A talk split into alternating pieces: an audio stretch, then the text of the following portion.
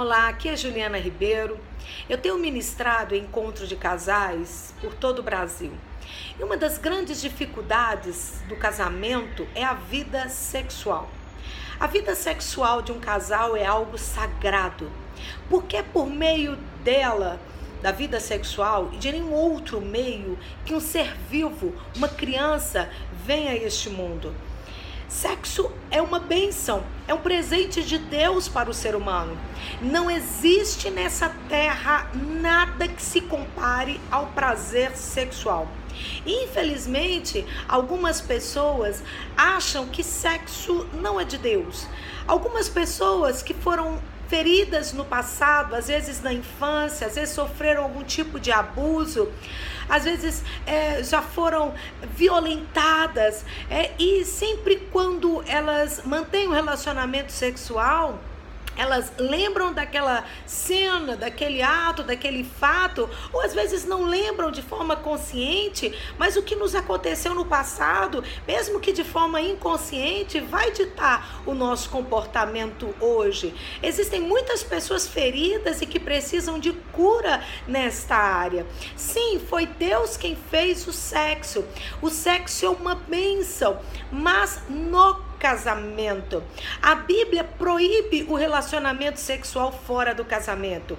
Assim como a Bíblia exige que um, uma pessoa, um casal é casado, mantenha relacionamento sexual. E por que a Bíblia proíbe o relacionamento sexual fora do casamento? Será que a Bíblia quer nos privar de prazer, uma vez que não existe nesse mundo é, nenhum prazer parecido? E olha, eu não estou me referindo às coisas de Deus, porque as coisas de Deus são incomparáveis. Eu estou me referindo a prazeres dessa terra, alguma outra forma onde o hormônio do prazer é liberado no nosso corpo.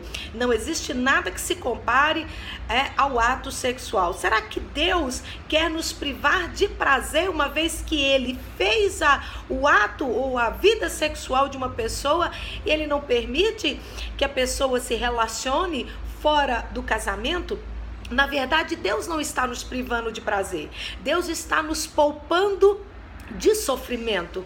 Uma relação sexual fora de uma aliança de compromisso ela não tem durabilidade, ela não tem segurança. Pessoas que mantêm relacionamento sexual, pessoas que podem lá na frente ou até mesmo a cada ato se sentir um objeto, se sentir alguém que é simplesmente usado por uma outra pessoa para proporcionar um certo prazer. É claro que aquela pessoa, ela pode se sim sentir prazer naquele momento? Claro que sim, mas a alma de alguma forma fica é, ferida. A pessoa vai se perdendo a cada é, cama que ela deita para manter um relacionamento sexual. Deus quer nos poupar destas feridas, de se sentir um lixo, de se sentir um objeto. No casamento existe uma aliança de compromisso. Portanto, se você é solteiro, não tenha relacionamento sexual com quem não tem aliança com você, com quem não tem compromisso com você. A Bíblia fala sobre a vida sexual. A primeira vez que a Bíblia menciona a vida sexual de um casal foi o primeiro casal da humanidade, Adão e Eva, os nossos pais. A Bíblia fala sobre este ato sexual de Adão e Eva e é interessante porque a Bíblia não usa um termo vulgar e nem pejorativo. A Bíblia usa uma expressão que nós não usamos. A Bíblia diz assim: e conheceu Adão a sua esposa Eva. Olha que interessante. A Bíblia fala do ato sexual, do primeiro relacionamento sexual e não fala que eles fizeram amor ou coisas, coisas assim. Diz que ele, Adão, conheceu Eva.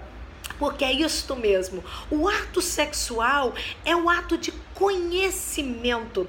Olha, meus queridos, nós podemos ter um só coração com pessoas que nós amamos, com amigos, às vezes com um líder espiritual. Nós temos, às vezes, um só pensamento com algumas outras pessoas, mas um só corpo é no casamento, é no ato sexual, dentro do casamento, dentro da bênção de Deus, com a bênção de Deus. Então é algo muito profundo, é um conhecimento sim. O marido tem de conhecer o que a esposa gosta, o que ela não gosta. Na, na, vida sexual, o que a envergonha, o que a humilha, o que dá prazer.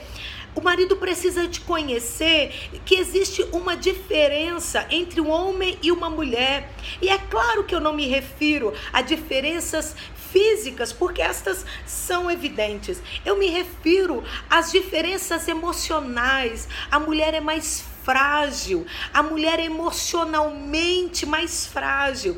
Então, o marido, ele não pode imaginar que ele vai brigar com a esposa pela manhã e à noite, quando chegar do trabalho, ele ainda não pediu perdão para ela e achar que está tudo bem. Ele precisa conhecer que a sua esposa é diferente dele. O sexo para o homem pode aliviar a tensão, mas para a esposa é muito mais que isso. É um envolvimento emocional. E se ela está triste, ela está ofendida com alguma questão, ele precisa antes de saber que ela é mais sensível que Deus a fez dessa forma e até ela conversar, pedir perdão o homem precisa conhecer que a mulher às vezes ela é mais romântica e ela precisa dessas iscas emocionais para se ligar. É? Às vezes um presentinho, é, fora a data do aniversário, levar um bombom para ela, às vezes ligar no meio da tarde para dizer que a ama. São iscas emocionais que com certeza